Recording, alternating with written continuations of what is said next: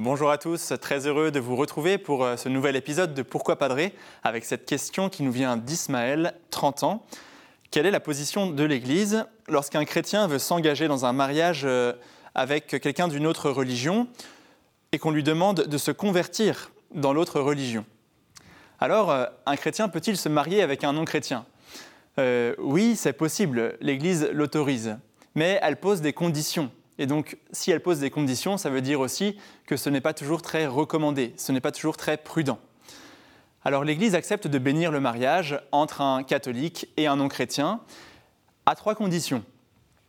Première condition, le chrétien doit avoir l'intention de continuer à pratiquer à l'avenir sa foi catholique.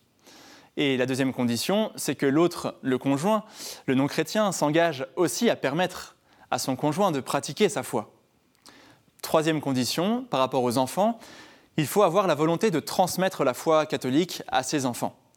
Si ces conditions sont remplies, alors il est tout à fait possible de vous marier à l'Église, de recevoir la bénédiction de Dieu.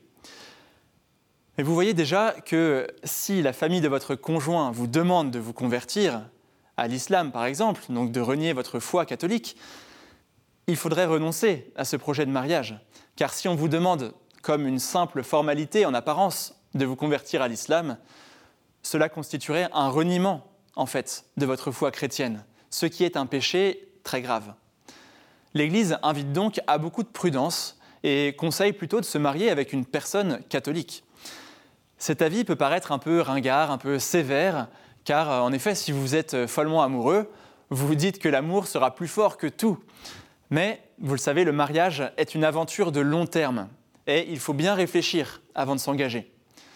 Le mariage, c'est magnifique, on est d'accord. Mais vous le savez, c'est aussi compliqué. Et c'est pourquoi il vaut mieux mettre toutes les chances de son côté pour y arriver. Si la foi chrétienne est importante pour vous, est-ce que, par exemple, vous êtes prêt à vivre cette dimension essentielle de votre vie, la vie spirituelle, la vie chrétienne, sans pouvoir la partager avec votre mari, avec votre femme?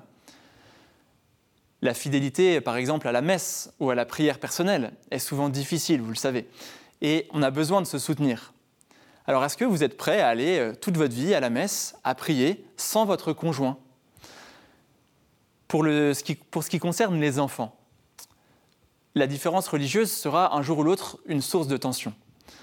Allez-vous accepter par exemple paisiblement que vos enfants ne reçoivent pas le baptême si votre conjoint le refuse?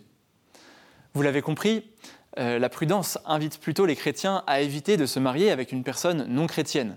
Mais, je le redis, cela reste possible à certaines conditions, dont celle de ne jamais avoir à renier sa foi catholique. Alors merci beaucoup Ismaël pour votre question. Continuez à nous écrire à l'adresse pourquoipadré.com et suivez-nous sur les réseaux sociaux avec le hashtag pourquoipadré. Vous retrouverez toutes nos vidéos sur le site ktotv.com. Voilà, merci et à très bientôt.